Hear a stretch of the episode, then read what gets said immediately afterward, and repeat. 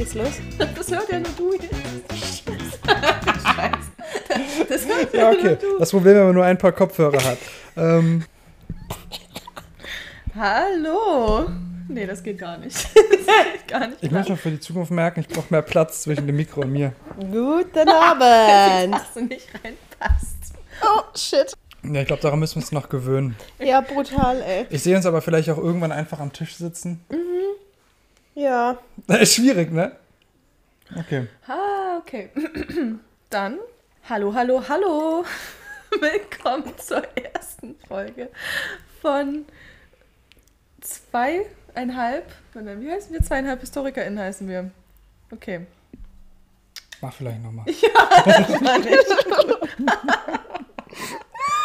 ist aufregend. Das ist so komisch. Das wird ja aber noch nicht mal benotet. Ich habe vor allem nur so richtig großkotzig gedacht. Oder nicht dann nervös sein. Jetzt kriege ich nicht mal die Ey. Einleitung hin. So, hallo, hallo, hallo. Hallo. Hallo. Sagt alle mal Hallo. Hallo. Hallo, hallo. Hier am Mikrofon hört ihr Sarah, That's mich, me. Hanna und Jan. den dritten im Bunde, Jan. Und wir sind zweieinhalb HistorikerInnen, ein neuer Podcast. Und bei uns wird es hauptsächlich um Popkultur und Geschichte gehen, denn diese zwei Sachen verknüpfen wir sehr gerne. Wir sind, wie schon gesagt, Hanna, Sarah und Jan. Eigentlich Jan Gottfried, um genau zu sein. Und möchten mit euch in ganz vielen, hoffentlich ganz vielen Folgen in der Zukunft über Ja. Popkultur Reden wir und nochmal drüber, reden. wenn wir bei Folge 5 angelangt sind. Wir sind uns im Klaren darüber, dass ein Podcast wie der, den wir jetzt hier planen, die Welt nicht besser macht oder notwendig ist. Aber das Leben ist kurz und wir hatten da wirklich Mhm. sehr viel Lust drauf. Ja, Vielleicht war auch der ein oder andere Glühwein involviert, wie das eben so läuft. und dann wurde das hier. Aber ja, was wäre die europäische Geschichte ohne Alkohol? Richtig. Ja, genau. Wir bieten euch Popkultur und Geschichte in einem schönen, kompakten Paket. Also schneidet euch an, holt euch vielleicht auch Snacks, denn es wird hier wahrscheinlich eine Weile dauern. Und egal, ob es um Filme, Serien, Literatur oder auch Musik geht, wir sprechen über alles, was uns interessiert, was unser Herz begehrt. Und historischen Tee, den historischen Gossip, Ja, den ja, gibt es natürlich noch mit dazu. Heute ist es Kamille. Ja,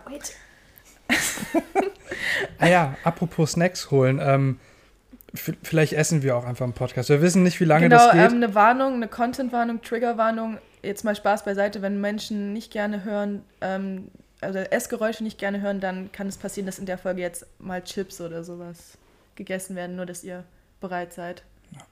Genau, dass das passieren kann. Ja. So, erstmal kurz, was überhaupt das Thema der ersten Folge sein wird. Es wird um einen, ja, weißen Mann der Geschichte geben, den viele von euch wahrscheinlich kennen werden. Und zwar Napoleon Bonaparte. Warum Napoleon Bonaparte? Ähm, ja, er ist so ein bisschen der Grund, warum wir überhaupt diesen Podcast machen wollen. Vielleicht auch erstmal, warum zweieinhalb HistorikerInnen? Wir sind zwei Geschichtsstudentinnen hier und mich, früher mal ein Jahr Geschichtsstudentin, jetzt mittlerweile in der Theaterwissenschaft. Hm, Also so ein zählt bisschen, ist, wir, wir, wir, ja, wir sind heute Zählt. mal, wir sind mal großzügig und lassen das mal immer als, noch Ehrenmitglied. Scheiße. lassen ich hab das mal als Ich Quali habe ein Tigesbild zu früh. lassen das mal als Qualifikation gelten. Und ja, Sarah und ich, Jan war nicht dabei. Sarah und ich Hm, waren vor ja. Zweieinhalb Wochen ungefähr, glaube ich, zweieinhalb Wochen. im Kino bei dem In neuen einer Gruppe, ja. in also einer wir Gruppe waren mit noch noch mit ein anderen paar Menschen, Freunden. genau. ähm, waren wir im Napoleon-Film von Ridley Scott und hatten danach einfach ein bisschen Gesprächsbedarf, vor allem aus einer historisch interessierten Perspektive. Und das endete dann damit, dass ich auf Arbeit war und auf einmal Sprachnachrichten am nächsten Tag von Sarah bekommen habe, die insgesamt zusammengerechnet fast 40 Minuten lang waren. Darüber, wie sie den Film so für sich einordnet, bewertet, reviewed hat und wir dachten halt, dass das so viel Material ist, was einfach nur durch Sprachnachrichten und durch Wut, Rant, was auch immer, Reviews zusammengekommen ist, dass man daraus eigentlich auch einen Podcast machen könnte. Ja. Und deswegen sitzen wir jetzt hier. Wenn Leute das gerne auch anhören möchten, freuen wir uns natürlich. Wenn Leute das nicht anhören möchten, ist es auch vollkommen okay. Aber ja, das ist die Entstehungsgeschichte. Das ist auch das Thema unserer ersten Folge heute. Und ja, wir werden uns da ein bisschen am Film entlanghangeln, am Inhalt des Filmes, historisch ein paar vielleicht Darstellungen des Films besprechen, die nicht akkurat waren, was vielleicht besser hätte sein können. Wo hatte der Film Potenzial? Also ungefähr 75 Prozent des ganzen Films. Der Müll war, aber wie dem auch sei, das ist halt auch unsere Meinung, unsere Wahrnehmung ist vielleicht nicht das, was andere Menschen wahrnehmen oder denken, wenn sie den Film gesehen haben, aber wir hatten auf jeden Fall ziemlich viele Kritikpunkte, die sich jetzt auch nicht nur spezifisch und sehr strikt an historischen Fehldarstellungen langhangeln mhm. oder festmachen. Es waren generell Dinge, die am Film einfach ein bisschen für uns zumindest fragwürdig waren oder halt einfach hätten anders gemacht werden können. Und werden uns da heute so ein bisschen drüber ja, austauschen, vielleicht auch sagen, wo Potenzial lag, was gut war, weil ja auch nicht alles einiges, schlecht war. Da war einiges ja. gut dran. Genau. Also ich habe am Ende dann doch noch viel mehr positive Punkte zusammengekriegt, als ich am Anfang gedacht mhm. hatte. Genau, und generell, was es so mit historischen Filmen, historischen ähm, ja, Darstellungen in Filmen so auf sich hat ähm, dass man das Gefühl hat, dass das in den letzten Jahren so ein bisschen sehr häufig oder extrem in vor allem den großen, keine Ahnung, Filmproduktionen oder auch vielen Hollywood-Produktionen irgendwie nochmal Thema geworden ist. Biopics generell. Genau, das sind so Themen, die wir heute gerne mit euch ja, besprechen wollen ja. oder für euch besprechen wollen. Und wenn ihr anderer Meinung seid oder allgemein auch eine starke Meinung zu dem Film habt, wir haben ein Subreddit aufgemacht, zweieinhalb HistorikerInnen, genauso wie auf Spotify, Apple Music, Instagram, TikTok. Ne? Ich meine, irgendwie habt ihr uns ja gefunden, aber für die neuen Zuhörer, folgt uns, teilt uns, wenn es euch gefällt, was jetzt in den nächsten zwei, drei Stunden produziert wird. Genau, wir versuchen auf jeden Fall ähm, sehr faktenbasiert hier zu argumentieren, denn da ja gerade zwei von uns vor allem, ja, zwei von uns in der Geschichtswissenschaft, Geschichtswissenschaft, Himmelswillen, in der Geschichtswissenschaft, in der, in der Geschichtswissenschaft tätig sind, ist natürlich auch Recherche hier reingegangen. Also wir haben den Film jetzt nicht gesehen, haben uns jetzt hier hingesetzt und sagen, öh, es war kacke, öh, es war scheiße. Vor allem Sarah, deren ähm, Steckenpferd dieses Thema schon ziemlich dolle ist, die sich sehr für diese Zeit und das Thema interessiert, hat da extrem viel Zeit und Recherche reingesteckt.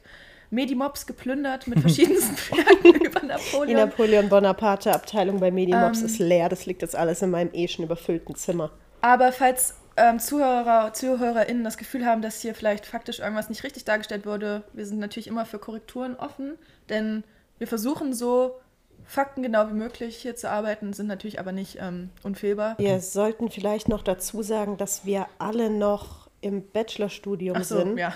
Also ja. wir sind keine Doktoranden, Nein, um wir Gottes sind Willen. auch keine Masterstudenten, wir sind keine Dozenten, Nein, sondern wir sind quasi am Anfang der mhm. akademischen Laufbahn. Haben aber das Selbstbewusstsein von Doktoranden. ja, würde ich mal so sagen. Genau, und wir sind auch ähm, für Zuhörer, Zuhörerinnen, die uns nicht sehen können, ähm, wir sind auch alle äh, weiß. Wir sind genau, alle weiß. Wir sind weiß. Das ist uns bewusst. Wir gehen da natürlich auch mit einer eurozentrischen Perspektive ran. Natürlich. Gut, das, Napoleon. Das muss auch gesagt werden, das ist klar. Es ist auch ein ja, sehr eurozentrisches Thema. Es geht um einen, manche würden ihn Größenwahnsinnig nennen, einen Größenwahnsinnigen, sehr polarisierenden Mann der Geschichte. Ähm, aber wir versuchen so inklusiv und so, wie sagt man am besten, vorurteilsfrei, inklusiv wie möglich an das Thema ranzugehen. Ähm, ja.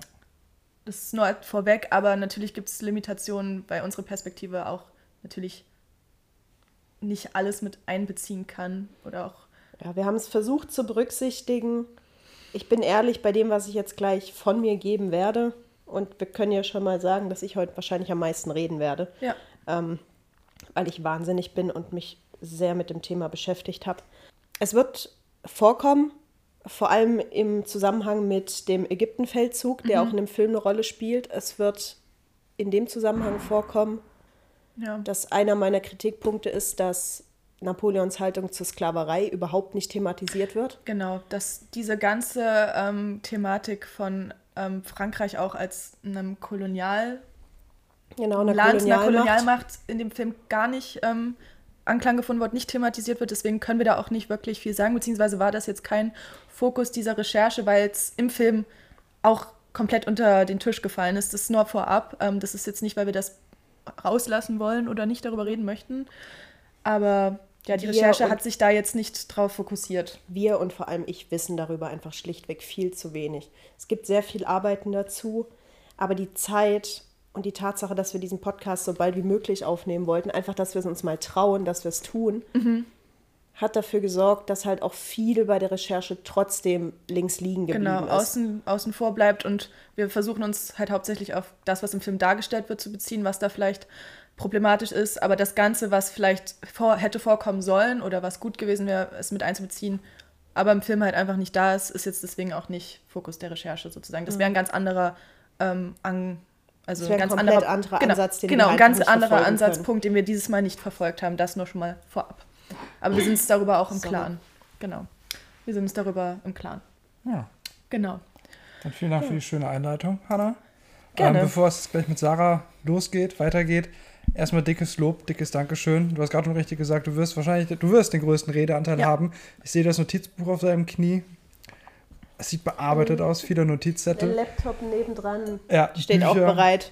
Ja, wir haben Hanna hier offen, Faktencheck. Und Falls wir was gegenchecken müssen während der Podcast-Folge, bin ich bereit. Was wahrscheinlich einige Male vorkommen wird, weil ich kann ja gleich mal sagen, warum ich heute den meisten Anteil reden werde. Ähm, das Thema ist mein Roman Empire. Ich bin mit dem ganzen Thema, weniger mit der Person Napoleon Bonaparte, über den findet man logischerweise einfach am meisten, aber mit der ganzen Zeit von der Franzö äh, dem Ausbruch der Französischen Revolution bis ungefähr Wiener Kongress, Restauration, diese, diese was sind es, knapp 26 Jahre. Ich weiß nicht, wieso die einen Grip, so einen Grip auf mich haben. Aber es ist einfach so. Das hat angefangen, als ich 14, 15 Jahre alt war. Ich habe extrem viel damals darüber gelesen. Das war wirklich meine absolute Hyper-Obsession, würde man heute sagen. Das ist ein Begriff, den ich damals nicht verwendet hätte. Ähm, ich habe damals Bücher dazu gelesen. Ich habe Filme geschaut, ganz viele. Mm, Bin jedem um mich rum damit auf die Nerven gegangen, ob er es hören wollte oder nicht. Ungefähr so wie heute. Und das, ich würde auch tatsächlich sagen, dass mein Interesse an dieser Zeit ein Mitgrund dafür ist, warum ich mich überhaupt entschlossen habe, Geschichte zu studieren. Also das ganze Thema und auch die ganzen Persönlichkeiten aus dieser Zeit, das steht, klingt mega kitschig, aber es ist so, es steht meinem Herzen schon sehr nah. Und stellt euch mal vor, vielleicht haben einige da draußen ja diesen Film auch gesehen. Stellt euch vor, wie ich mich gefühlt habe, als ich da saß und zusehen musste, was da auf der Leinwand stattfindet teilweise. Also wie gesagt, es gibt auch sehr viel, was uns positiv aufgefallen ist, aber also ich habe wirklich zwischendrin den Kopf geschüttelt. Ich habe es teilweise nicht begriffen. Und als jemand, der sehr tief in der Thematik drin ist. Und nur um das mal in Kontext zu setzen, unter anderem mit ähm, bei diesem Kinobesuch war mein Mitbewohner, der nicht Geschichte studiert und zu Napoleon wahrscheinlich nur das weiß, was die meisten wissen, so die absolut grobsten Eckdaten. Und den ganzen Weg nach Hause hat er mich gefragt, ja, aber warum ist das jetzt passiert? So, warum war der plötzlich in Ägypten? So, hä? Kam nicht nach dem Ja. Russlandfeldzug noch die Völkerschlacht? Genau, also Wir haben den ganzen ja. Heimweg darüber geredet. so die generelle Auswahl der Etappen in dem Film war ein bisschen wirr, um das mal so auszudrücken. Es war sehr schwierig, dem Ganzen zu folgen. Selbst als eine Person, die jetzt, wenn ich von mir spreche, nicht, also auf keinster Weise irgendwie in keinster Weise Expertin auf dem Gebiet ist oder auch keine riesige Obsession mit dem Thema hat, war ich trotzdem der Meinung, relativ gut informiert zu sein, zumindest über diesen ja, Zeitausschnitt, den der Film da auch abgedeckt hat. Ich hatte extreme Probleme, teilweise nachzuvollziehen, wo wir uns gerade befinden. Die Jahreszahlen, die eingeblendet wurden, haben nur bedingt geholfen, würde ich jetzt mal meinen. Wie gesagt, war die Auswahl der Etappen schwer nachzuvollziehen. Und viele historisch wahrscheinlich auf eine Art und Weise relevante Persönlichkeiten, die im Film dargestellt wurden oder zu sehen waren, konnte ich gar nicht erkennen oder entziffern, wer da gerade überhaupt gezeigt Damit wird. hatte ich auch Schwierigkeiten. als jemand, und wenn Sarah das sagt, als jemand, der eigentlich ziemlich viel über dieses Thema weiß, ist das halt schon ein bisschen ein Indiz dafür, dass der Film ein bisschen schwer zugänglich ist für Leute, die vielleicht nicht in dieser Materie drinstecken, aber es vielleicht trotzdem spannend gefunden hätten. Hm, Auch mit den Jahreszahlen. Also ich habe den Film nicht gesehen, also ja. meine Meinung ist jetzt wirklich äh, beschränkt. Aber ähm, ich kann deine Frustration schon teilen. Du hast mir auch gesagt, dass der Film in einer Jahreszahl beginnt, die einfach faktisch nicht stimmt. Ja, weil das so nächste, was dann gezeigt wird, in einem völlig anderen Zeitraum spielt. Mhm. Mhm. Genau, wir können ja vielleicht erstmal einen kleinen Abriss des ähm, Inhaltes machen, mhm. beziehungsweise ein paar Eckdaten zum Film nennen, um einfach so eine Grundlage zu schaffen. Genau. Also, bezüglich des, also der Regisseur des Films Napoleon ist sehr bekannt. Das ist Ridley Scott, das ist wahrscheinlich einer der bekanntesten Regisseure weltweit überhaupt. Der Mann ist ähm, anno 2023 86 Jahre alt. Also er schramm auf die 90 zu, der Gute. Vielfach ausgezeichneter Regisseur, Brite, hat tatsächlich seinen ersten großen Film erst mit 40 Jahren gedreht. Und interessanterweise war das ein Film, der in der napoleonischen Zeit spielt. Der heißt The Duelists mhm. von 1977. Mhm. Ich habe den persönlich nicht gesehen, nicht. aber alles, was ich von dem gehört habe, war sehr gut. Mhm. Es erzählt von zwei Offizieren, die aus einem Grund, an den sie sich später nicht mehr erinnern, so eine lebenslange, bittere Fehde miteinander ausführen. Ja. Und das nächste große Filmprojekt war dann tatsächlich. Blade Jan, Runner wahrscheinlich? Ahnst du es? Nee, nicht ganz. Alien. Ja, natürlich. Ah, Alien. Alien war dann sein großer internationaler Durchbruch und dann kam eigentlich Blade Runner. Mhm. Und Blade Runner ist einer von Jans absoluten Lieblingsfilmen. Fucking love it. Ja. Ich habe lustigerweise einen Blade Runner nie gesehen, aber den, das Sequel dann mit Ryan Gosling. Das war auch sehr, sehr gut. Das fand ich also auch. ich habe irgendwo im Internet gelesen, der Film sei angeblich gefloppt. Ne? Habe das natürlich nicht mhm. weiter recherchiert, aber also für mich hat ich hatte nicht das Gefühl, dass der Film gefloppt ist. So großartig 2049 oder der Originale? Äh, der, der, der Sequel 2049 von 49, mhm. genau. Visuell war Ich habe die beiden Teil, äh, beiden Filme tatsächlich das erste Mal dank dir gesehen, weil du mich ah, in diese, in diese ja. zwei Filme Vorführungen in der Moritzbastei mhm, geschleppt. Im ersten hast. September, das war cool. Im ersten Semester. Das war cool. Das war das mega. Auch dadurch, dass du da halt wirklich stundenlang in diesem dunklen Raum sitzt wirst du ja irgendwann komplett baller. Ja. Und dann den zweiten Film, also den von Denis Villeneuve, auf dich wirken zu lassen, das war, das hat wirklich, das hat einiges im Kopf angerichtet. Und seitdem bin ich großer Denis Villeneuve-Fan. Hm. Also danke, Jan. Aber auch weiterhin, ne, die, den Namen Ridley Scott, wenn man ihn hört, Erwartungen sind hoch. Absolut, absolut. Also das ist ja nur der Beginn der Karriere. Ich habe mich, ich habe dann wirklich nochmal die Filmografie durchgelesen und wir reden hier über den Regisseur von gut, jetzt nicht vielleicht nicht ganz so bekannt, aber ich kenne auf jeden Fall Thelma und Louise. Dann seit Anfang, seit Anfang der 2000er viele Historienfilme. Gladiator was man da unter anderem muss man auf jeden Fall hervorheben, mhm. ähm, was einer meiner Lieblingsfilme ist. Mhm. Ich könnte den, ich könnte den ständig gucken. Kommt ja jetzt auch eine Neuauflage auch von Ridley Scott. Ja, mit, mit Paul Mescal natürlich. mit unserem Boy. Unserem Irish Boy. Ja. ja. Weiter im Text. Gladiator, großartiger Film. Auch die erste große, also wirklich große in einem Blockbuster-Rolle von Joaquin Phoenix. Mhm. Hm. Ich habe das Gefühl, ich spreche seinen Namen falsch aus. Joaquin Phoenix? Joaquin jo oder Joaquin? Joaquin? Ah, ich Joaquin. Joaquin sagen. Moment, je häufiger man Joaquin? das sagt, desto merkwürdiger klingt es. Joaquin. Joaquin. Joaquin. Joaquin. Das war bestimmt alles falsch. Joaquin. Nee, nee, ich glaube, Joaquin ist schon richtig. Joaquin. Also ich glaube es. Joaquin. Joaquin, Joaquin Phoenix. Ja. Herr Phoenix. Herr Phoenix. Also, wie gesagt, große, gro erste große Kinorolle für Mr. Phoenix. Und äh, Russell, Russell Crowe heißt da, glaube ich, der Hauptdarsteller. Mhm der Soundtrack, der Soundtrack von Gladiator ballert so hart. Müsste Hans Zimmer sein. Ja. Zumindest als unglaublich gut. Ich kriege Gänsehaut, wenn ich nur dran denke. Hans Zimmer, wenn Soundtrack scheppert. Im Zweifel immer. Ja. Zumindest Zimmer oder als, John Williams. Als Leitfigur. Oh ja, mhm. ja. Mhm. Genau, dann aber auch Filme wie Königreich der Himmel, mhm. was in der Kinofassung kompletter Müllfilm ist, im Director's Cut großartig. Und wo ich das anspreche, kann ich ja schon mal sagen, ich habe zwischendrin bei Napoleon das Gefühl gehabt, dass es nach genau dem Prinzip lief. Uh, das dass dann nochmal was kommt.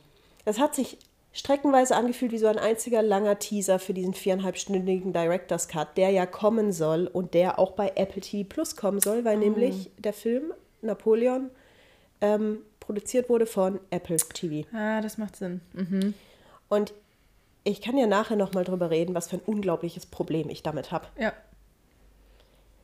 Dann hat Ridley Scott in den letzten Jahren gedreht, die drei Filme, die, die ins Kino kamen und mehr oder weniger eigentlich Flops waren. Ähm, The Last Duel mit Jodie Comer, Matt Damon und Adam Driver. Und- Nie gehört. Siehst du, da fängt schon an. Spricht nicht für einen Film. Und, oh Gott, wie heißt da der Buddy von Matt Damon, der mit Jennifer Lopez verheiratet ist? Ben, Ben Affleck. Den ich absolut nicht leiden kann. Was war das für ein Film? Ja, genau. Welcher Film ist das? Von welchem wir? Last Duel, da geht's, Ach so, erst in dem Film mit ach so, drin. ah, Ach so. Drin. ist Ah. der nächste. da geht's um, das basiert auf einer wahren Geschichte, das ist im ausgehenden Mittelalter in Frankreich. Die Frau, die von Jodie Comer gespielt wird, sagt oder klagt an, dass ein Freund ihres Mannes sie vergewaltigt hat. Und dann geht es quasi um diesen Gerichtsprozess, der dann mit einem Duell zwischen dem Ehemann und dem Beschuldigten endet. Mehr sage ich dazu jetzt Ich habe nicht. den Film immer ge- vorgehabt zu schauen, habe es aber nie gemacht. Der ist von der Also- Kritik eigentlich recht positiv bewertet worden, aber im Kino, an den Kinokassen komplett durchgefallen. Genauso, wobei die Kritiken da ein bisschen harscher waren, House of Gucci. Auch nicht gesehen. Nee.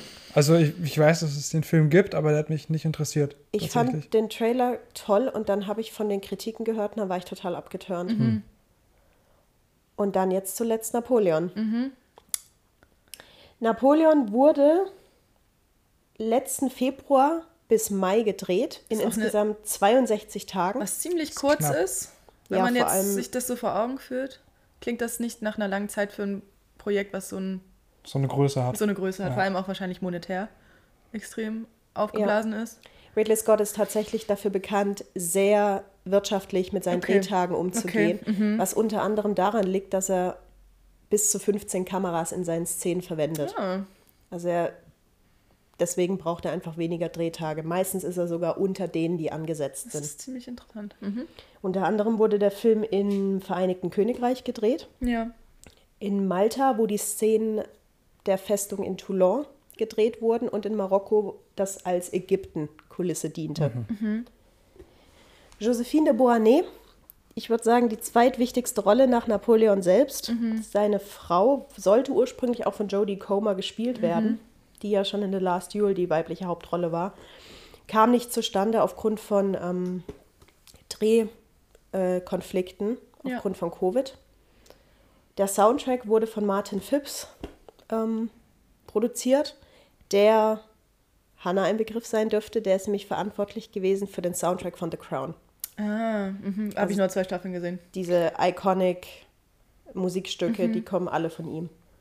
Witzigerweise kam bei Napoleon ganz oft ein Stück aus ähm, Pride and Prejudice. Ja, Der Das hab ich auch aufgeschrieben. 2004, würde ich jetzt sagen, Version. 2005-Version mit Keira Knightley und Matthew McFadden. Kam sehr, sehr oft in Szenen von. Napoleon und jo Josephine vor, was sehr interess interessant war und verwirrend war. interessant. Ist das absolut richtige Wort dafür, ey. Ja, also so viel erstmal so ein bisschen als, genau, zu den Eckdaten zum Film, um das so ein bisschen in Kontext zu setzen. Und ja, wollen wir mit dem Inhalt des Films weitermachen? Genau, also was ich noch kurz dazu Oder sagen genau, es noch möchte. was, was du sagen möchtest? Ich habe mir ein paar Interviews mit Ridley Scott Ah, ja. angeschaut, weil ich nach dem Film wirklich interessiert war. So, what was the vision? Mhm. Was Also- war der Prozess? Was war der Prozess? wa- wa- Was war der Grund? So, wa- was hast du dir dabei gedacht? Was, also, mm. ich habe mir also Interviews angeschaut und was in fast jedem Interview erwähnt wird, ist, wie er sich dem Stoff angenähert hat. Also Stoff jetzt im Sinne von der historischen Figur. Ja. Und in jedem Interview fiel der Satz von ihm, ähm, I was inspired by the pictures, I was inspired by the paintings, uh, I'm a very visual person, I don't read that much. Man sieht's in dem Film. Es ist einerseits ein großer Kritikpunkt von mir, es ist andererseits aber auch ein Punkt, den ich sehr lobe, weil mir teilweise wirklich der Atem gestockt hat. So großartig sehen die Bilder aus. Und er hat die Rolle Mr. Phoenix auch angeboten, nachdem er ihn in Joker gesehen hat, weil er dann der Überzeugung war, dass er quasi das Innenleben dieser Figur tragen kann. Ja. Die Frage ist natürlich, wie möchte Herr Ridley Scott das Innenleben einer Figur darstellen, mit der er sich hauptsächlich auf Bildern beschäftigt. Vor allem, wenn wir über historische gemalte Bilder sprechen, die keine authentischen Abbildungen der Wirklichkeit sind, sondern massivst äh, manipuliert sein können, beziehungsweise Propagandazwecken ja oft auch Ja. entsprechen. Auf jeden Was Fall. natürlich so ein bisschen ein Widerspruch ist, ist halt die Frage, was hat er sich da für ein Innenleben vorgestellt, wenn das seine größte Inspiration oder die, das Fundament für den Film war. Ist jetzt eine Frage, die mir sich gerade so ein bisschen gestellt hat, aber Mhm. Ja. Also als ästhetische Annäherung fand ich, finde ich das wirklich interessant. Als ästhetische Annäherung auf jeden Fall, wenn es nicht die einzige Stütze für so ein Riesenprojekt ist. Genau, aber um mal kurz was zu den Bildnissen dieser Zeit zu sagen, oder ich habe ein paar tatsächlich gefunden, Ja, die man auch im Film sieht, also die, die wirklich, das wirklich eine Annäherung daran ist. Und jetzt habe ich meinen Faden verloren.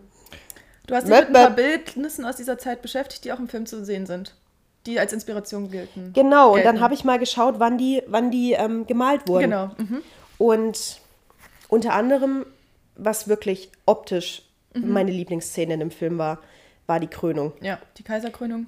Weil das eins zu eins eine Replik ist der Krönung, des Krönungsbildes von Jacques-Louis David, das ja im Louvre hängt. Ja. Und Hanna, du hast es auch gesehen, das ist ein Riesengemälde. Das ist neun Meter breit.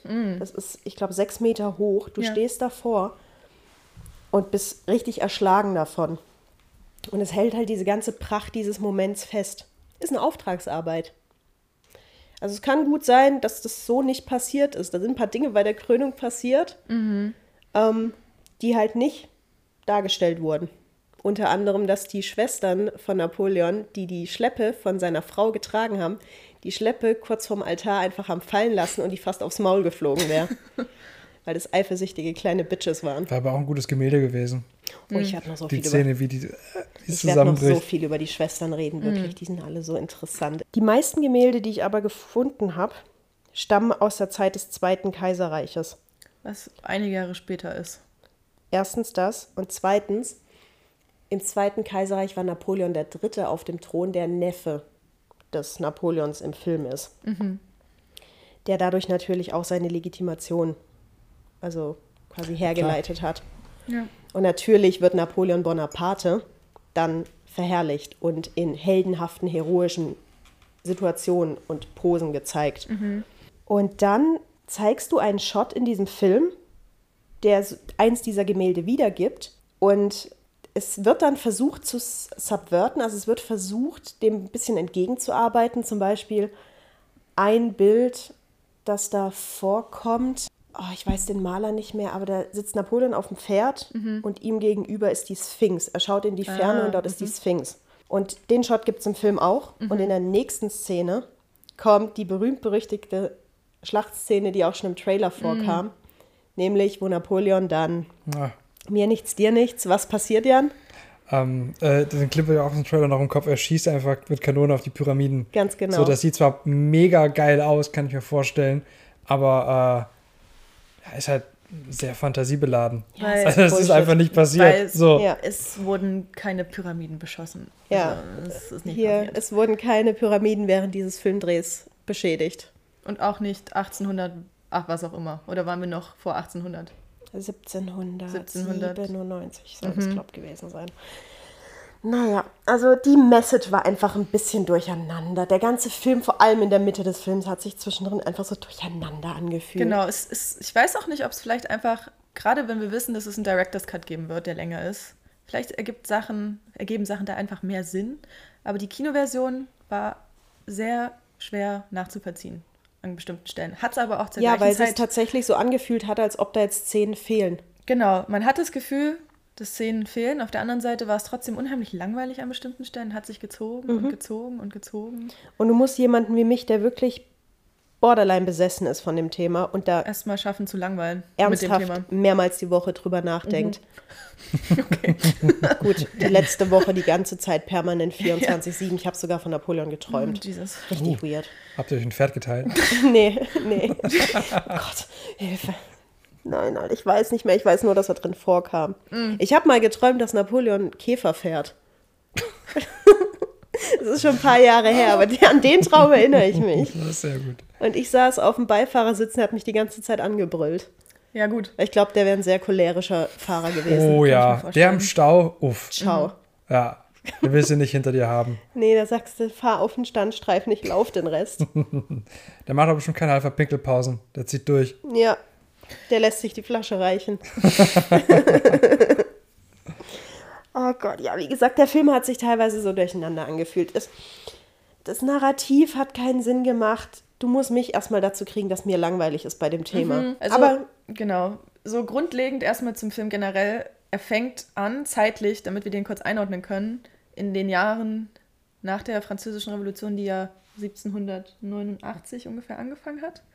während der Französischen Revolution, genau. Und da fängt der Film an. Und das ist halt das erste Ding. Napoleons Leben war gerade durch die ver- verschiedensten militärischen Kampagnenfeldzüge, durch die ganzen Machtverhältnisse, die da in Europa in der Zeit im Wandel, im Clash miteinander lagen, ist es ein sehr reichhaltiger, zumindest wenn man das jetzt auf ihn bezieht, ein so reichhaltiger, keine Ahnung, ein sehr reichhaltiges Zeitfenster der Geschichte, dass ein Film alleine über diese Zeit schon sehr ambitioniert ist. Und der Film erstreckt sich ja rein theoretisch über ungefähr 20, ein bisschen mehr als 20 Jahre. Wenn man das jetzt mal so zusammenrechnet, was Der da so fängt- für Szenen zu sehen sind. 1700, also der Text, der Text, der erste, den man sieht, ist Mhm.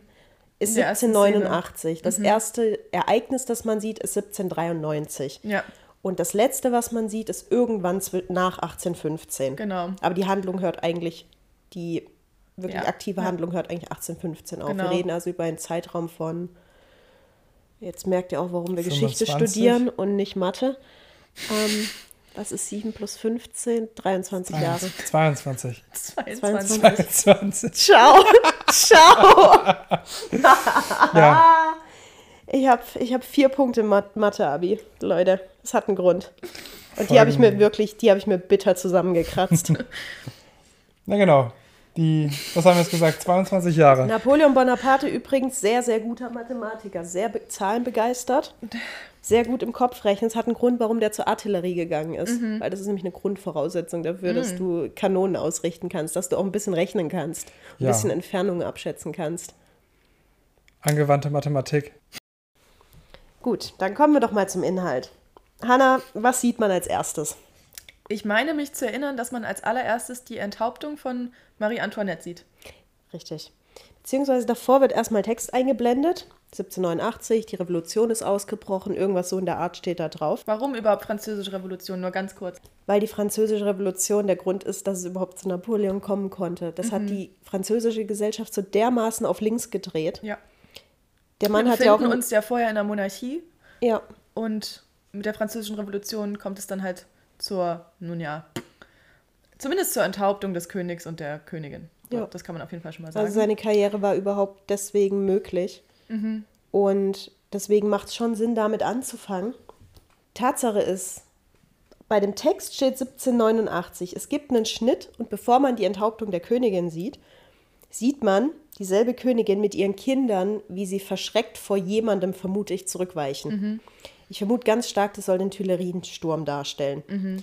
Der fand allerdings am 10. August 1792 statt. Also man Dann- hat sich da halt einfach mit den Daten und gezeigten Szenen oder Sachen, die angedeutet wurden, halt so ein bisschen sehr, ja, ungenau genommen. Und ich bin in diesen Film gegangen und ich habe wirklich meine Hasskarte am Eingang abgegeben. So meine historikerkritische Karte habe ich abgegeben, weil ich mir dachte, nee Mann, ich lasse mich jetzt einfach entertainen.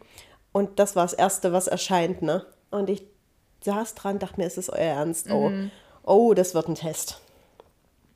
Weil das hättest du so leicht beheben können. Hättest du in den Text einfach geschri- geschrieben 1793, weil das nächste, was wir dann sehen, ist ja die Hinrichtung, wie du Von gesagt Marie hast Antoinette. die wiederum ein Jahr später stattfindet. Das hätte man auch einfach mal kurz googeln können. Ja, Also schreib, das, ist ja, das ist ja nicht in Büchern versteckt, diese Information. schreib auf den ersten Eingangstext 1793, seit vier Jahren tobt die Revolution in Frankreich. Zack, boom, dann. Es ist halt einfach die Frage, warum es so wenig, also warum so wenig Wert darauf gelegt wurde, dass man halt zumindest die Jahreszahlen richtig kriegt. Man könnte jetzt natürlich auch argumentieren, ah, das ist ganz schön pipapo, kleinscheiß, äh, kleinteilig. Aber auf der anderen Seite ist halt auch die Frage, oder ist halt auch die Tatsache, dass es auch nicht viel kostet, einfach ein richtiges Jahr für ein Ja. Ereignis hinzustellen. Wenn man sich mit einer Person und so einem geschichtlichen Zeitabschnitt in so einem Film beschäftigt, ist halt die Frage, warum man nicht einfach versuchen kann, die richtigen Jahreszahlen so ein bisschen Du meinst, sowas einer der ersten Frames. So, wenn Ja. der Film schon so beginnt, weißt du, oh, oh es was ist halt einfach noch. die Frage, ja, wo da das Quäntchen Mühe dafür gefehlt hat, warum. Oder, wie gesagt, Theorie, dass da einfach noch was kommen sollte?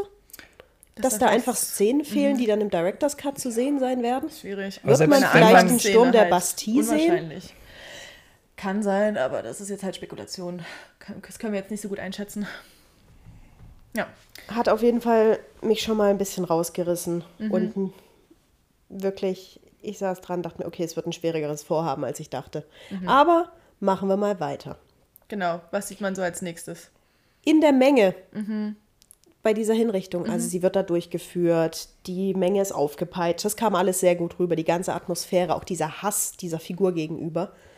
Ähm, sieht man einen Mann, ich sage jetzt nicht einen jungen Mann, weil Mr. Phoenix ist an die Ist 50. faktisch nicht mehr in seinen 20er oder 30ern oder vielleicht sogar in seinen 40ern. Er ist halt Ja, während Älter. Napoleon Bonaparte zu dem Zeitpunkt Mitte 20 war.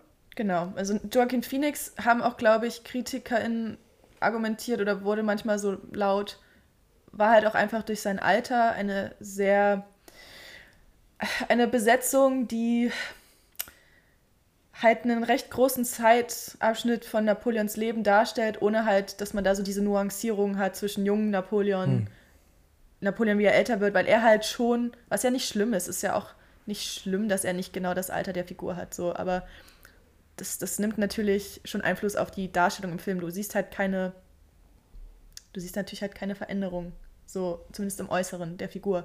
Man hat nicht dieses Gefühl dafür, wie viel Zeit da eigentlich wirklich vergeht. Das Ja. kommt halt, das, das, das kam nicht rüber sozusagen, wie Man riesig dieser Zeitabschnitt eigentlich Gefühl ist. für die Entwicklung dieser Person. Genau. Abgesehen davon, tatsächlich, warum mir der Napoleon in der, im ersten Filmdrittel auch gefallen hat, dass man recht schnell merkt, dass der vor Ehrgeiz brennt. Der Mhm. will sich unbedingt beweisen. Der will irgendeinen Rang in dieser Welt erreichen. Mhm. Dieser junge Napoleon Bonaparte, jung in Anführungszeichen, steht in der Menge und sieht der Hinrichtung der Königin zu. Das ist ja historisch nicht belegt, dass er da da war. War Nee. er doch auch gar nicht, Napoleon oder? war tatsächlich zu der Zeit schon in Toulon Genau, also bei der äh, Belagerung. Und tatsächlich macht es aber im, im Kontext des Films Sinn, weil in der nächsten Szene ähm, wird geschnitten in den Nationalkonvent. Wir sehen einen Mann mit einer weißen Perücke und einem bisschen pockennarbigen Gesicht. Sehen wir eine Rede halten. Und das soll Maximilien de Robespierre sein. Der Anführer der Jakobiner und faktisch zu dem Zeitpunkt mächtigste Mann in Frankreich. Robespierre erkennt man übrigens nicht nur daran, dass, das sehr, dass der sehr getreu den Bildern ist, die ich gesehen habe, sondern auch daran, dass, dass der instantly von Tugend faselt. Und der Mann war besessen. Also in jeder Rede, die du von dem findest, vor allem in den letzten Tugend, Tugend, Tugend, Tugend, Tugend, das war so sein Ding. Und Napoleon bahnt sich einen Weg durch die Abgeordneten in Begleitung ja. eines anderen Mannes und sie folgen einem dritten Mann. Das eine ist sein Bruder, Lucien Bonaparte. Hast du gemerkt, von wem der gespielt wird? Ah, ah, das, ah, ja, ich, ich glaube, das hast du mir schon erzählt. Von Ich kann natürlich äh, jetzt mal ganz frech googeln. äh, House of the Dragons, der, Ah, ah. ich kann mir den Namen nicht Strong. merken, Warte. der mit dem Fußfetisch. Ja, Ach ja, natürlich. Matthew Needham. Clubfoot. Kein King-Shaming an der Stelle, aber das ist Ja. hängen geblieben. Matthew Needham. Jetzt erinnere ich mich. Klar. Ja. So, Larry's, also Königsmund war nicht groß genug für ihn und seinen Fußfetisch. Genau. er musste weite Wege gehen. Content-Warnung. Füße. Spoiler übrigens für alle, die House of the Dragon nicht kennen. Ah ja, mal ganz kurz, ne, das wird eine absolute Spoilerfolge. Ja. Also wir gehen den ganzen, wir nehmen den ganzen Film durcheinander, wer das bis jetzt noch nicht begriffen hat. Ne? Aber schaut euch den Film auch einfach nicht an, so es lohnt sich Es nicht. lohnt sich. So. Ich bin gespannt auf den Director's Cut, wie gesagt. Aber ich, also ich, wirklich, ich habe mich, wir haben 11,40 für die Kinokarten gezahlt, weil Studentenrabatt. Und ich habe jeden Cent Rabatt. bereut. Ich habe jeden Cent bereut. Das war der schlechteste Kinofilm, den ich dieses Jahr gesehen habe. Hands down. Ich habe nicht viele Kinofilme gesehen, aber die haben alle geschallert. Bester haben Film des Jahres, ich weiß. Transformers? Transformers. Transformers. Transformers so hat mir ein mehr Spaß gemacht als Unterhaltungsfilm. Napoleon. Ja. Soweit musst du es erstmal kommen lassen. Weil ich glaube, in Napoleon bist du auch noch vielleicht mit ein bisschen Erwartung reingegangen und bei Transformers wussten wir von Anfang an, das werden jetzt gute zwei Stunden, wo wir Spaß haben und, und, und der Film hat geliefert. Wer noch nicht geschaut hat, unfassbar unterhaltsam. Ne? Ja, der ist kompletter Trash, aber er macht Spaß. Ich habe auch ein super äh, Video gesehen, wie jemand ähm, die, die Kanonenbeschießung auf die Pyramiden von Napoleon zusammengeschnitten hat mit der Transformers-Szene, wie die Transformers oder die Ich Decepticons diese würde so Pyramide gern einen. Transformers-Film Und gucken, der in der französischen Revolution spielt. Ich habe da so fucking Bock drauf. ja, aber so ein, boah, das wäre schon gut. Wirklich, gib mir die. Gib Und dann auch so Transformers, die ans, an die Guillotine geschickt werden.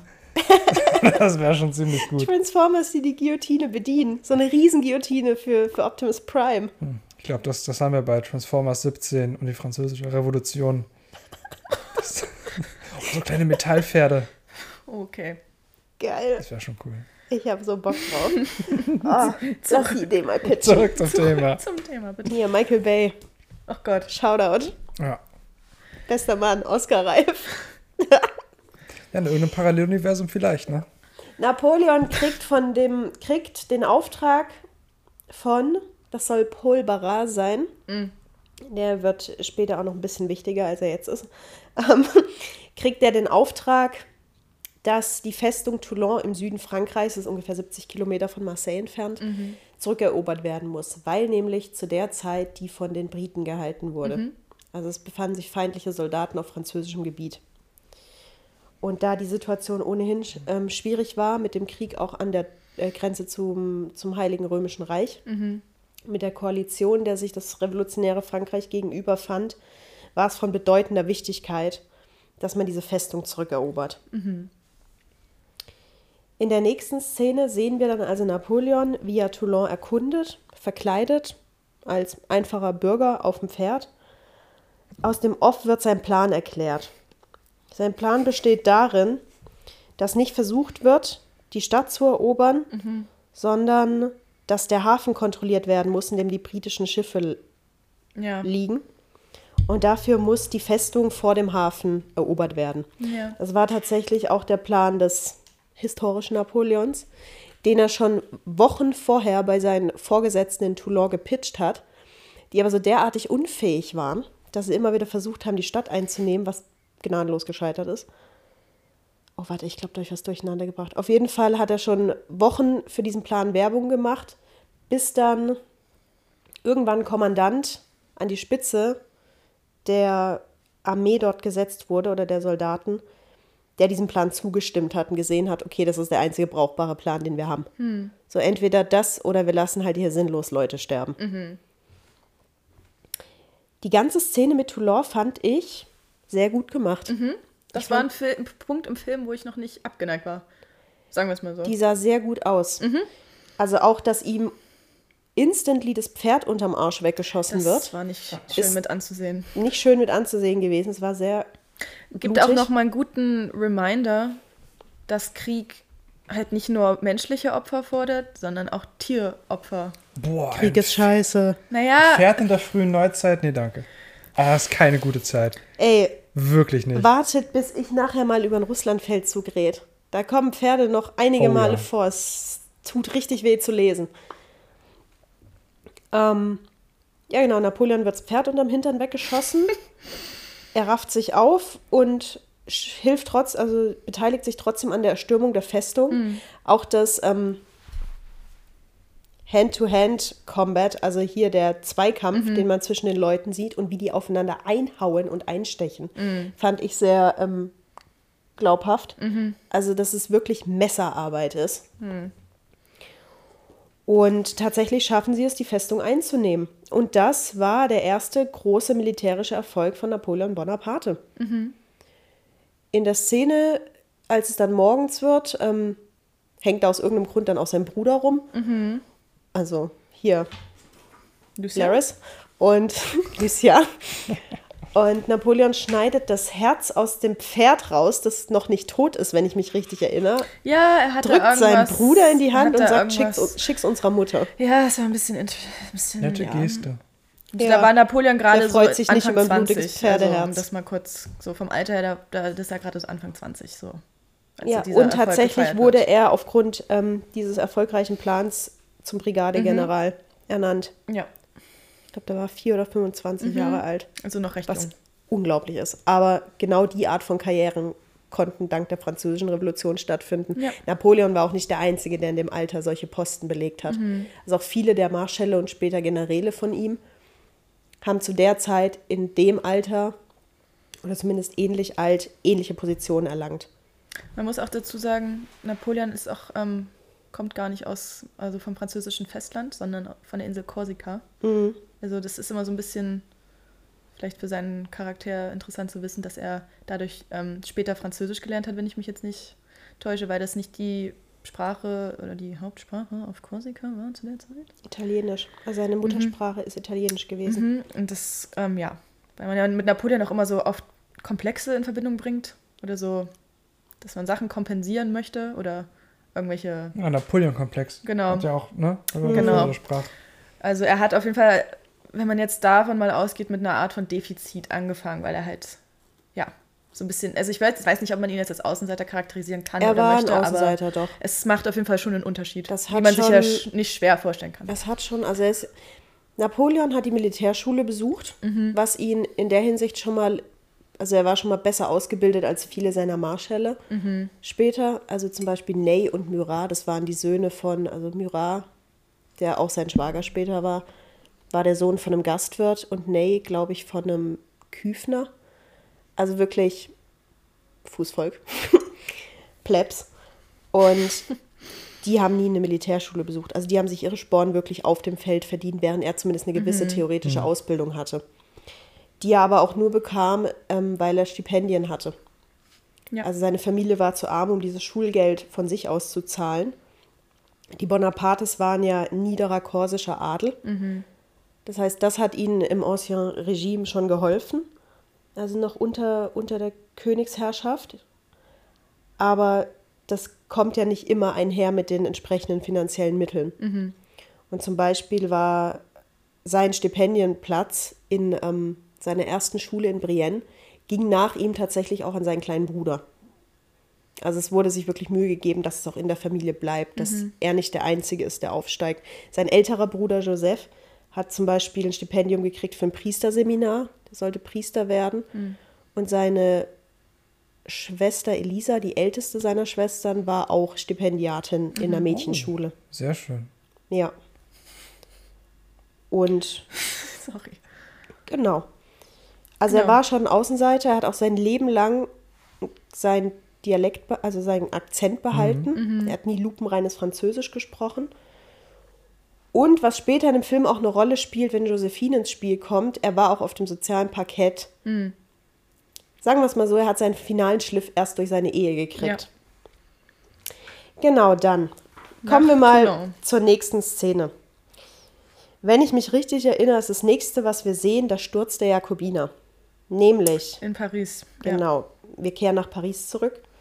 Tatsächlich sieht man einen Aufruhr im Nationalkonvent, man sieht nochmal Robespierre, der f- ähm, versucht eine Rede zu halten und dann irgendwann anfängt im Publikum Leute anzuklagen, die dann auf ihn losgehen wollen. Er versucht zu fliehen.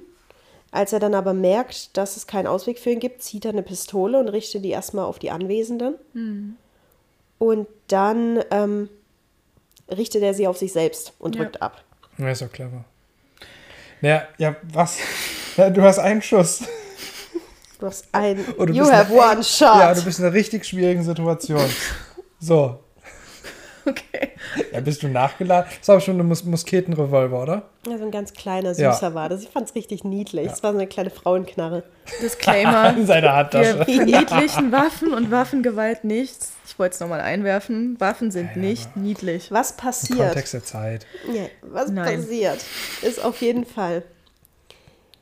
Er schafft es nicht so ganz. Also er schießt schon auf sich selber, aber er liegt dann da am Boden, sein Unterkiefer ist Nein. zerschmettert. Ja. Und er zappelt noch. Und dann tritt ein Mann, nämlich Paul Barras, der ja in der Szene vorher mit Napoleon schon vorkam, tritt auf ihn zu, langt in diese Schusswunde rein Oh. und dann bewegt sich Robespierre so, fast mir nicht in die Wunde. Und ja, nicht tot.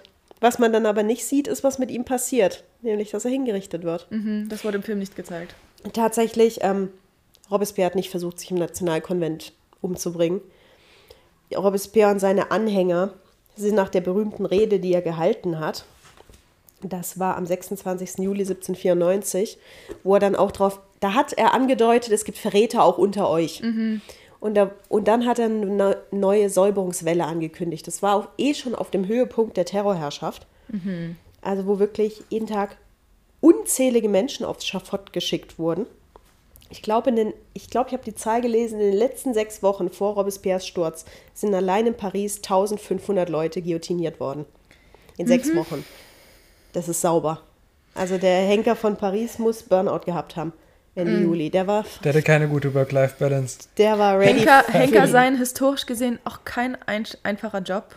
Auch Er hatte sozial. seine, hatte seine Perks, ne? Aber ich weiß nicht. War sozial auch so ein bisschen außen vor. Ist nicht mein Steckenpferd, aber ich habe da mal was gehört. Über Henker. Und die Guillotine. Ja, also der war reif für den Sommerurlaub auf jeden Fall.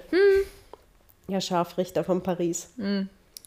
Tatsächlich ähm, gab es daraufhin im Konvent unter verschiedenen Verschwörern, die, ähm, oder angeblichen Verschwörern, die haben sich dann tatsächlich verschworen, okay, wir müssen, wir müssen dafür, wir müssen ja was ändern, sonst sind wir die Nächsten. Wie, wie hieß das? Äh, Self-fulfilling Prophecy. Am 27. Juli, einen Tag später, kam Robespierre mit seinen Anhängern, also zurück in den Konvent, und die haben sich alle gegen ihn gewandt. Ihm gelang es dann, ähm, samt seiner Unterstützer ins Pariser Rathaus zu fliehen, wo sie dann allerdings umstellt wurden von der Nationalgarde. Und das Rathaus wurde gestürmt und im Zuge dieser Erstürmung hat sich ein Schuss gelöst. Es ist bis heute nicht klar, ob das wirklich ein Selbstmordversuch von Robespierre war oder ob sich von irgendeiner Muskete von diesen Nationalgardisten ein Schuss gelöst hat.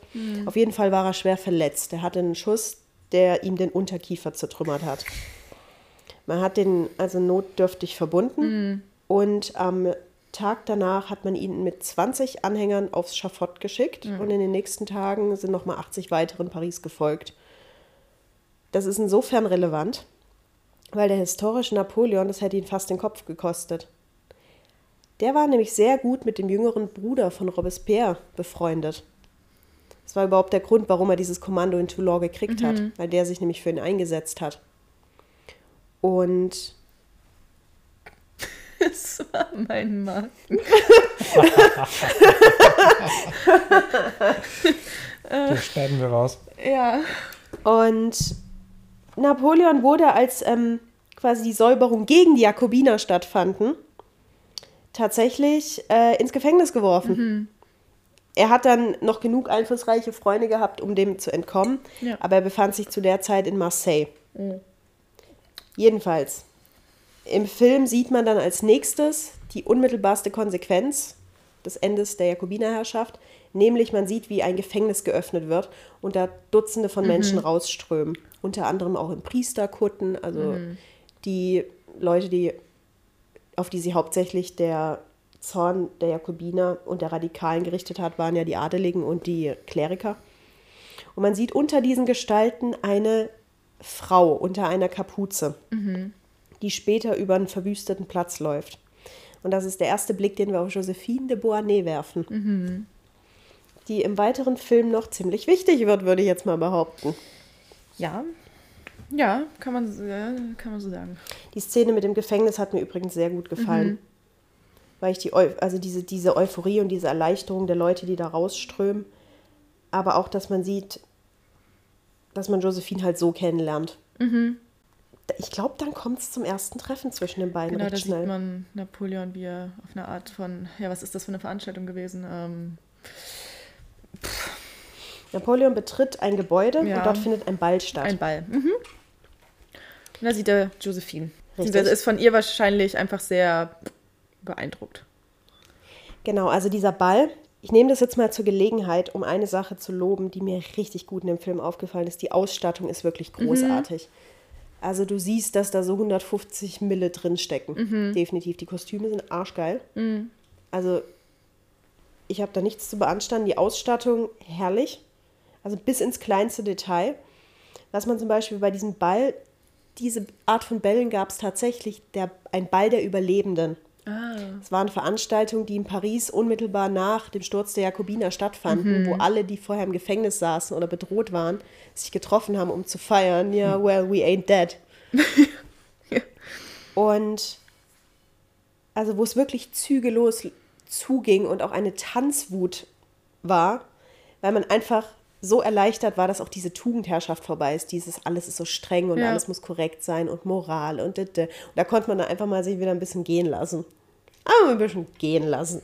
Und die Kostüme reflektieren das, weil man sieht ja sehr viele Frauen in sehr gewagten Kleidern, also sehr durchsichtig. Ja. Das fand tatsächlich statt. Ja. Zum Beispiel Josephine Beauharnais beste Freundin Therese Tallien ähm, wurde auch der nackte Engel von Paris genannt. Einfach weil ihre Kleider quasi nicht vorhanden waren. Slay. Absoluter Slay. Therese Tallien, die sieht man ganz kurz in dieser Szene. Ich bin so traurig, dass die nicht mehr hervorkommt. So eine interessante Person, wirklich. Also es gibt die Legende, die hat Josephine auch im Gefängnis kennengelernt. Und Therese hieß damals noch Therese Cabarrus. Die war die Geliebte eines Abgeordneten, eines Konventsabgeordneten, nämlich von Jean Lambert Tallien. Und sie hat gehört, dass ihre Hinrichtung unmittelbar bevorstehen soll und hat dann aus dem Gefängnisfenster der Legende nach einen Kohlkopf geworfen, in dem eine Botschaft versteckt war, wo sie ein bisschen gegaslightet hat, ja, ein wahrer Mann würde jetzt handeln. und dann hat er sich an dem Sturz der Jakobiner beteiligt. Aber das ist ja genau, dir mal vor, du, du machst da einen Spaziergang, Und den du kriegst Kohlkopf vor so die Füße und der erste Gedanke ist, na, vielleicht ist da so eine Nachricht, und so ein, so ein französischer Glückskeks, das ist einfach so ein Kohlkopf. Und dann machst du den auf. Die Art und Weise, wie aus diesen Gefängnissen kommuniziert wurde, ist eh interessant. Zum Beispiel hat Hortense, die Tochter von Josephine, später in Aber ihrem ganz kurz, sorry, Ja. nochmal. Das heißt, man hat ja aber in ihre Gefängniszelle einfach einen Kohlkopf reingeschoben und gesagt, ist. Es war wahrscheinlich einfach Teil von. Von, von ist jetzt keine Ernährung. Zellenausstattung, oder? Weiß ich nicht. Vielleicht haben die den auch einfach, die, die saßen ja auch zu 10, teilweise 20 drin. Vielleicht Stimmt. haben die den einfach so einen Kohlkopf reingeworfen. Da, jetzt tanzt für mich. Ja. Na, ich, ich, ich, muss mal ein bisschen mehr über den Kohlkopf recherchieren, weil muss ja irgendwo herkommen. Auf jeden Aber Fall finde ich es eine schöne Geschichte. Und zu der Kommunikation noch ganz kurz, bevor du mich so rüde unterbrochen hast, du Wüstling. Ähm, okay, genau. Also das ist der Ball, auf dem sich Napoleon und Josephine das erste Mal treffen. Man merkt sofort, dass er augenblicklich fasziniert von ihr ist. Und sie bemerkt auch seine Blicke.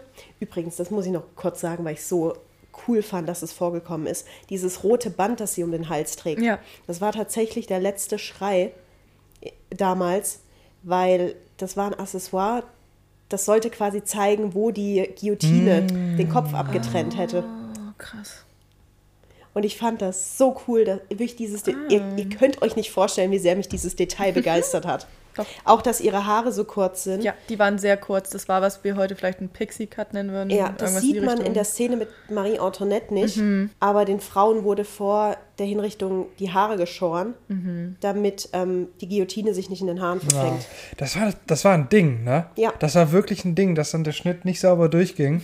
Weil das ist ja auch, Richtig. das ist ja auch die Idee hinter dieser Guillotine, dieser, dieser humane Aspekt, Ja, Humanen, ne? in dass es Anführungszeichen. schmerzfrei ist, ne? in Anführungszeichen gesetzt, heutiges Verständnis. was man natürlich nicht anderes. nachprüfen kann, aber Ähm, man nimmt es einfach an. Einfach aufgrund Ja. der Schnelligkeit der ja, Exekution.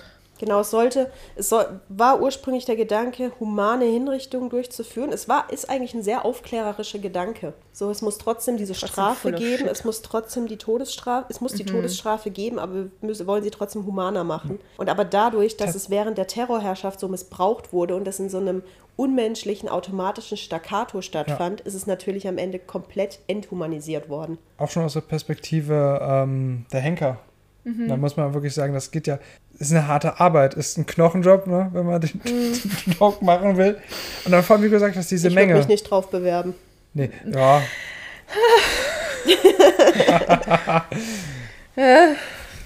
So, wäre jetzt nicht meine erste Wahl. indeed. Okay. Genau, also Napoleon und Josephine lernen sich kennen. Er stottert ein bisschen rum, sie ist völlig selbstbewusst. Wirklich, Josephine de Beauharnais, iconic Queen in diesem Film. Die war eines der wenigen Dinge, die mich zu keinem Zeitpunkt gelangweilt haben. Ja. Die war nie mein Problem in diesem Film, möchte ich mal ganz ausdrücklich hier festhalten. Vanessa Kirby spielt diese Rolle fantastisch. Großartig.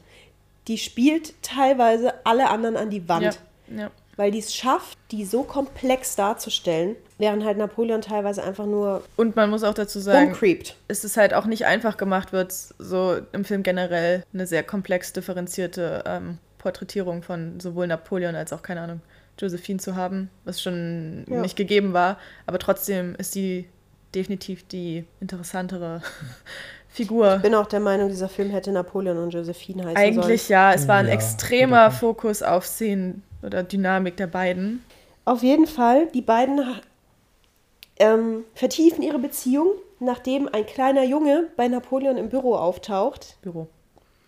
Ich nenne es jetzt einfach mal Büro. Mm. In seinem Verschlag, was weiß ich. Homeoffice. In seinem Homeoffice. er sitzt da noch in seinem Schlafanzug. der kleine Junge, ja, und Der Napoleon hat eine Hose ist Eugène de an. So. Beauharnais. Der hat eine Hose an, der Gut. kleine Junge. Genau, Josephine hatte schon Kinder, Ja, Josephine war vorher verheiratet bevor sie im Gefängnis war. und hat zwei Kinder Eugene in diese Beziehung, die dann stattfindet oder die sich dann entwickelt, mitgebracht, nämlich Eugène und oder, Hortense. sorry, Eugene.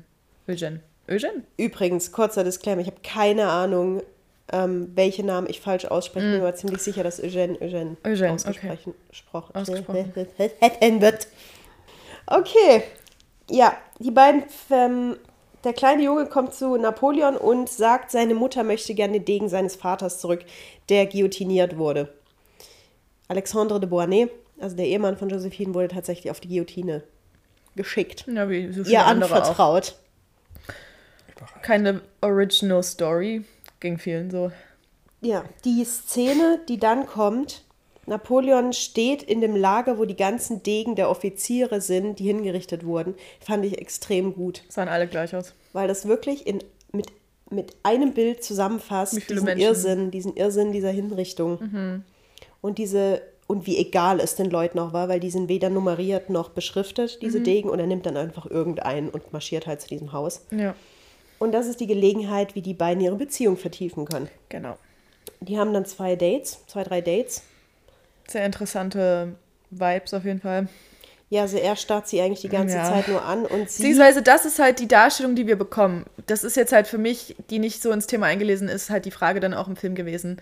Man bekommt, wenn man es jetzt ganz brachial runterbricht, eine Vorstellung von Napoleon als einem kleinen Creep, um das jetzt einfach mal so zu sagen. Und es ist halt die er Frage, starrt sie die ganze Zeit einfach nur an und murmelt Ob das irgendwas jetzt- vor sich hin, ne? ob das jetzt einfach sehr überzeichnet war im Film, ob das einfach ziemlich hochgepusht war, hat sich dann halt als Frage so ein bisschen formuliert, weil es schon ein bisschen, ja, Ah, über die Stränge geschlagen hat. hat Fontes, Sarah holt das Quellenbuch. Für alle, die nicht gucken, etwas. sondern nur hören. Ich Ein habe hier wundervolles etwas. Buch. Ich habe hier den ersten Brief, Oh, den Napoleon Bonaparte an seine zukünftige geschrieben hat, nachdem sie das erste Mal miteinander im Bett waren. Äh, Ich möchte Jan Gottfried auffordern, Oh ja. und diesen Brief mal vorzulesen. Paris im Dezember 1795. Ich erwache erfüllt von dir. Dein Bild und der berauschende Abend gestern haben meine Sinne keine Ruhe gelassen. Sanfte und unvergleichliche Josephine, welche seltsame Wirkung rufen sie in meinem Herzen hervor? Sind sie unmutig? Sehe ich sie traurig? Sind sie beunruhigt? Meine Seele ist vom Schmerz erschöpft und für ihre Freude gibt es keine Ruhe mehr. Doch bedeutet das nicht mehr für mich, wenn ich mich dem tiefen Gefühl hingebe, das mich beherrscht. Ich schlürfe von ihren Lippen, von ihrem Herzen eine Flamme, die mich verzehrt. Ja. Ach, in dieser Nacht habe ich nur zu gut eingesehen, dass ihr Bildnis nicht sie selbst sind. Du reist mittags, ich werde dich in drei Stunden wiedersehen. Inzwischen, mi dolce, mio dolce amor. Oh. Tausend Küsse, doch gib sie mir nicht, denn sie verbrennen mein Blut. Oh, den Satz merke ich mir. Der ist gut. Boah, du hättest gerade zu Hannah gucken sollen, wie hart Hannah gecringed hat. So, hä, so, stell mal vor, du kriegst eine WhatsApp. Und da schreibt dir einer inzwischen mir deutsche Amor tausend Küsse, doch gib sie mir nicht, denn sie verbrennen mein Ich weiß Blut. nicht, wie, wie nennen wir das heutzutage? Wahrscheinlich Lovebombing nach dem ersten Date? Oh. Nach dem ersten äh, Sex. Boah, ich glaube, Napoleon gut. wäre auch so einer, der hätte dir zehn Nachrichten hintereinander geschickt. Der war so verliebt. Mhm. Wirklich, der hat richtig gebrannt. Also da ging es richtig, Ja gut, ich Ab. meine, die Dicke des Buches sagt, es gab mindestens ein zweites Date. hm, kann man so sagen. Äh, wenige Monate später haben die beiden geheiratet. Genau. Ah, Auch was dazu gesagt werden kann, die beiden sind im echten Leben ähm, nicht gleichen Alters gewesen. Josephine war ein paar Jahre älter als er.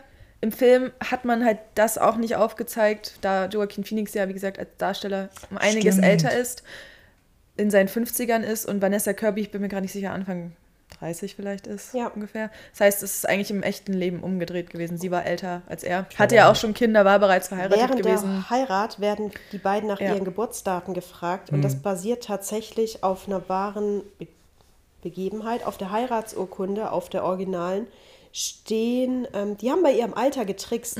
Josephine hat sich, glaube ich, vier, fünf Jahre jünger gemacht und Napoleon hat sich ein Jahr älter gemacht. Damit sie ungefähr auf eine ja, dann war es okay, ja. Genau, Aber, genau.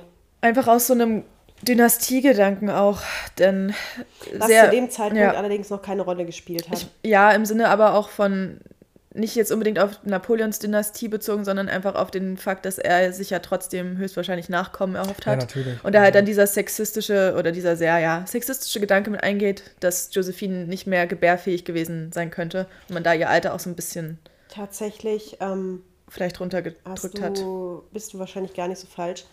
Ich habe die Theorie, dass es auch sehr viel mit seiner Familie zu tun hatte. Mhm. Weil, da werde ich nachher noch ein bisschen drüber reden. Aber die Bonapartes ähm, mochten Josephine nicht, mochten die Beauharnais allgemein nicht. Boah, Und das war typisch ein, Intriger Agel, ne? das war ein riesen, riesen Problem, Mhm. sowohl in dieser Ehe als auch später ähm, während des Kaiserreichs. Mhm. Ähm, Aber hatten, ganz kurze Frage, hatten die Eltern einen großen Hebel auf Napoleon? Der Vater war schon gestorben. Der Vater ähm, war, zu de war schon vor dem Ausbruch der Revolution tot. Carlo Bonaparte ist wahrscheinlich an Magenkrebs gestorben, woran später auch Napoleon gestorben ist. Ähm, Lebte die Mutter dann als Witwe weiter? als Witwe weiter. Die hat auch das Andenken an diesen Mann immer sehr hoch gehalten. Natürlich. Die haben sehr jung geheiratet, also was auf Die Eltern. Genau, was Ja. auf Korsika noch üblicher war als im Rest von Frankreich zu der Zeit.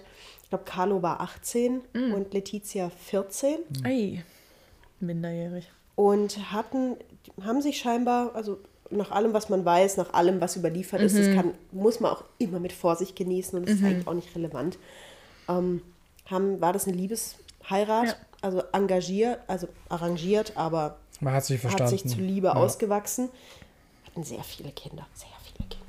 Napoleon war das zweite von Sechs oder acht, ne? mehreren Kindern, überlebt haben am Ende mit ihm eingeschlossen acht. Ja. Überlebt alleine. Das ist schon eine ganze Menge. Die Bonapartes werde ich, wie gesagt, nachher nochmal reden, vor allem über seine Geschwister. Die ein bisschen abwesend sind. Ja, was sieht man nach der Heirat? Die erste Szene. Die erste intime Szene Ah. zwischen den beiden. Wir sehen das Karnickel. Das reicht als bildlicher Input. Ja, wir sehen, Weiter werden wir es hier wir nicht. sehen einen kleinen Rammler und sagen wir es mal so, she's not impressed. Und da ist das eh in der Podcast-Folge. Aber wie, wie, ab wie viel Jahren ist der Film? Ich 16? habe keine Ahnung. Ja, dann, nach dieser Heirat gibt es einen Schnitt. Und die nächste Szene findet an einem wüstenähnlichen Ort statt, nämlich Ägypten. Und dann Die würde ich jetzt nach Beziehungsweise Ägypten. Marokko. Und, und ich, für mich, wenn ich mich jetzt richtig erinnere, es ist nicht so lange her, aber auf der anderen Seite habe ich viele Sachen ausgeblendet aus diesem Film. Ich glaube, das waren dann so Punkte, wo es dann wirklich ridiculous wurde. Da wurde es Das vor war so ein Einbruch, gerade so auf historischer Ebene, gerade nach ab dieser da- unerträglichen Szene nach der Heirat. Dann bricht es so ein bisschen ein. Ab da habe ich angefangen, Ägypten in ist so ein bisschen Kinositz Talfahrt hin angesagt. Vor Ja. und zurück Ja. zu schwanken. Sind wir da in Weil- Stunde 1 vom Film? Oder Oh, wie lange ging früher? denn der Film zu dem Zeitpunkt? Ich weiß keine es Ahnung, gar weiß nicht es mehr, nicht gar mehr. kein Zeitgefühl mehr. Er ging kürzer, Ganz als dieser schwer. Podcast gehen wird, glaub's mir. nee, weißt du, wisst ihr warum? Ich war so irritiert. Ich saß da wirklich dran und war so, wie jetzt? Mhm. Weil da fehlt nämlich was. Die haben da was richtig, richtig Wichtiges weggelassen. Mhm. Ridley, Ridley. Maus, wo ist der Italien-Feldzug? Die Sache ist halt auch, für Leute, die sich vielleicht nur oberflächlich mit der Thematik befassen, ist die Frage, warum Ägypten? Es werden keine Internats... David. Es werden, David ist mein genau. Mitbewohner. Mein Mitbewohner, die erste Frage, die er mir gestellt hat. Die Warum erste Frage, die Ägypten? mir mein Mitbewohner gestellt hat, war, was hat er jetzt in Ägypten? Weil die es zu keiner genau. Zeit ersichtlich wird. Weil die ganzen geopolitischen Dynamiken nicht erklärt werden. Aber die sind halt schon irgendwo, um zu verstehen, warum zieht er denn jetzt zur Hölle nach Ägypten? Beziehungsweise, um zu differenzieren, uns ist schon klar, dass du das nicht alles ausführlich... Na klar, das wir, ist wir klar. Haben, wir haben einen gewissen Anspruch, weil wir das, uns damit beschäftigen. Genau, das Also, ist, muss, genau, das muss erwähnt Uns wird werden. seit, seit dem Beginn unseres Studiums eingetrichtert, wie wichtig es ist, zu kontextualisieren. Mhm. Wirklich, das geht dir irgendwann in Fleisch und Blut über. Aber wenn ich mich richtig erinnere, wird das zu keinem Zeitpunkt auch nur ansatzweise erwähnt. Nee. Und das macht keinen Sinn. Der heiratet, es gibt diese unleidliche Sexszene und Schnitt Ägypten. Mhm. Und ich muss ehrlich sagen, hätte ich keinen Plan von dieser Thematik, wäre mein erster Gedanke, musste der jetzt so weit von ihr weggehen? War es so schlecht? Es ist halt, ja. Und wie gesagt, wirklich absoluter Strike 1. Wo ist der Italien-Feldzug? Es gibt keine napoleonische Legende ohne diesen Drecks-Italien-Feldzug. Wir lieben Italien übrigens alle. Ich habe eine Zeit lang mal in Italien gewohnt, wunderschönes Land. Ich würde sofort auswandern, wenn ich könnte. Das ist die Grundlage seines militärischen Ruhms. Weil er angekommen ist. Erstmal hat er zwischendrin noch in Paris ein paar Royalisten weggebombt. Darauf werde ich jetzt nicht eingehen. Aber einfach mal eben mit Kanonen in die Menge schießen. Okay. Kann man jetzt auch mal debattieren, wie vertretbar das ist. Wird halt auch nicht eingeordnet. Also ein riesen Kritikpunkt von mir an diesem Film ist, dass Napoleon und diese ganze Zeit in ihrer Ambivalenz nicht deutlich werden. Zu keinem Zeitpunkt. Also Ridley Scott hat in ganz vielen Interviews gesagt, er möchte den Menschen Napoleon unter le der Legende zeigen. Was halt aber nicht funktioniert, Es wenn man funktioniert so oberflächlich an ihn als auch politische Person rangeht. Denn was auch komplett im Film ausbleibt, sind so diese ganzen Gesetzesgeschichten, die von Napoleon ausgehen. Es kommt nicht Was auch vor. nicht funktioniert, wenn du seine Familie weglässt, Ja. die, einen riesen, die einen riesen Punkt für sein Handeln und Denken und Drehen und Tun und Machen war. Was nicht funktioniert, wenn du seine Beziehung zu seinen Stiefkindern auslässt. Mhm. Er hat ja die Kinder von Josephine adoptiert und er hat die sehr geliebt. Also Hortense und Eugène, der hat die sehr, sehr hoch gehalten. Mhm. Beide. Ja, der ist doch einfach Film, das falsche Format. Ich glaube, da werden wir in der Ja, nächsten das Folge ist der auch nochmal nächste mehr Punkt. eingehen. Ist dieser Film genau überhaupt geeignet, um, selbst wenn man jetzt sagt, okay, es geht um die Person Napoleon, was ihm halt auch komplett misslungen ist irgendwo, hätte dieser Film das überhaupt erfüllen können? Höchstwahrscheinlich nicht. Einfach weil der Rahmen nicht gegeben ist. Viel zu wenig Zeit Genau. für so viel Genauso Material wie seine irgendwo. Beziehung zu seinen Generälen, zu seinen Marschällen, zu seinen ganzen Ja. militärischen Freunden fehlt, was so schade ist. Da sind, so, da sind solche krassen Typen dabei. Andererseits werden dann viele kontroverse Entscheidungen seinerseits auch komplett ausgelassen. Um zum Italienfeldzug zurückzukommen, ist insofern wichtig, weil er da das Kommando über eine völlig abgerissene Truppe kriegt, zahlenmäßig dem Gegner, was äh, Österreich ist, völlig unterlegen ja, ist. ich habe eben nochmal einen Wikipedia-Eintrag gelesen, das ist, wenn nicht Napoleon, niemand wäre mit diesen Zahlen ins Rennen gegangen. Muss Ja. man wirklich sagen. Also wirklich absolut unterlegen. Eine Truppe, die kein Sold mehr gekriegt hat seit Monaten, Ja. die teilweise barfuß gegangen sind, weil sie keine Stiefel mehr gekriegt haben, die gehungert haben. Moral ist im Keller. Die Moral war absolut im Eimer und innerhalb von wenigen Wochen schafft er das, die so derartig anzusporen. Erstmal hat er, äh, hat er sein eigenes äh, privates Geld ausgegeben und Kredite aufgenommen, um denen überhaupt mal Stiefel kaufen zu können. Das war die erste Amtshandlung, dafür zu sorgen, dass die besser ausgestattet werden. Aber da ist ja auch nicht nur Geld dieser entscheidende Faktor, sondern auch, was du mal vorher schon gesagt hast, diese unfassbare charismatische Person, die Napoleon Ja. gewesen sein muss. Genau, denn Napoleon, wie man sich vorstellen kann, man wird nicht zu einem General, so wie er es war, der ja extrem viele Erfolge gefeiert hat, bevor er mit Misserfolgen so ein bisschen, naja, sich selbst in die Oblivion weiß, auf geschossen die hat. definitiv kommende zweite Folge, wenn ich auf die Zeit gucke, ey. Ja, es wird definitiv auf eine Teilung der Folgen Ja. hier hinauslaufen, einfach nur um euch nicht zu überstrapazieren. Aber Charisma spielt eine. Rolle, vor allem wenn wir von einem männlichen Umfeld wie dem Militär reden, wenn du da nicht irgendwie, nehme ich jetzt einfach mal als Nichtmann an, wenn du da nicht irgendwie eine Art von Charisma Warum auf die sagst ganzen du nicht Mann und guckst die anderen an?